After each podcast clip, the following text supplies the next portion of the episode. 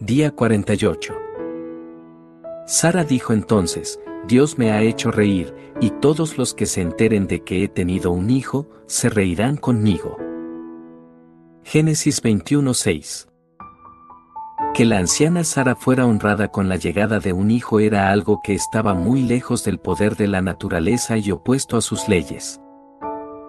En el mismo sentido, está fuera de todas las leyes naturales que yo, un pobre, incapaz y condenado pecador, reciba el regalo del Espíritu del Señor Jesucristo en mi vida.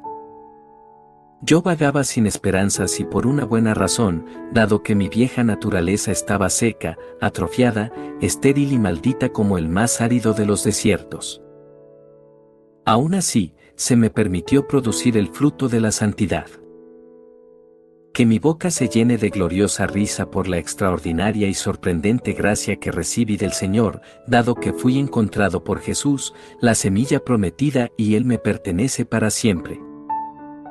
Hoy elevaré salmos de triunfo al Señor, el que nunca me olvida, aunque esté humillado, Salmo 136 23. Porque mi corazón se alegra en el Señor, en Él radica mi poder. Puedo celebrar su salvación y burlarme de mis enemigos. Primera de Samuel 2.1. Deseo que todos los que se enteran de mi gran liberación del infierno y mi bendita salvación, que me visitará desde el cielo, Lucas 1.78, puedan reír con gozo junto conmigo.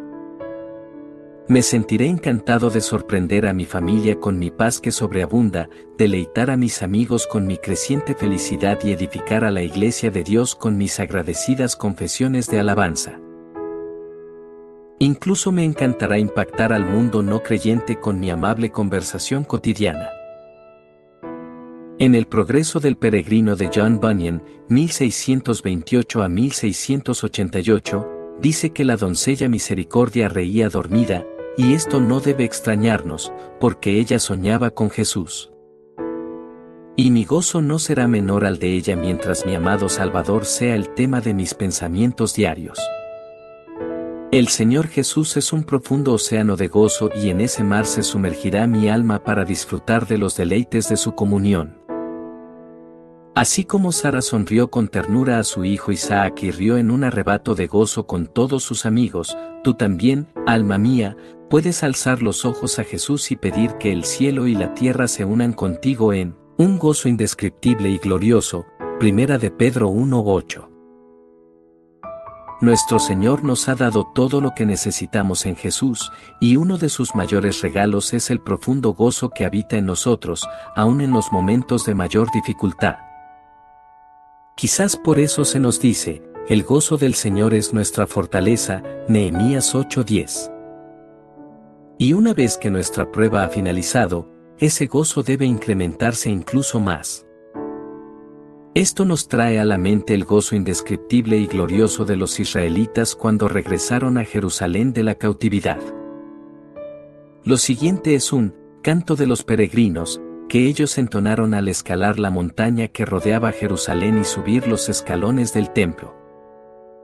Cuando el Señor hizo volver a Sion a los cautivos, nos parecía estar soñando. Nuestra boca se llenó de risas, nuestra lengua, de canciones jubilosas. Hasta los otros pueblos decían, el Señor ha hecho grandes cosas por ellos. Sí, el Señor ha hecho grandes cosas por nosotros, y eso nos llena de alegría. Ahora, Señor, haz volver a nuestros cautivos como haces volver los arroyos del desierto. El que con lágrimas siembra, con regocijo cosecha. El que llorando esparce la semilla, cantando recoge sus gavillas. Salmo 126. Padre, que tu gozo se manifieste en mí y fluya hacia los demás.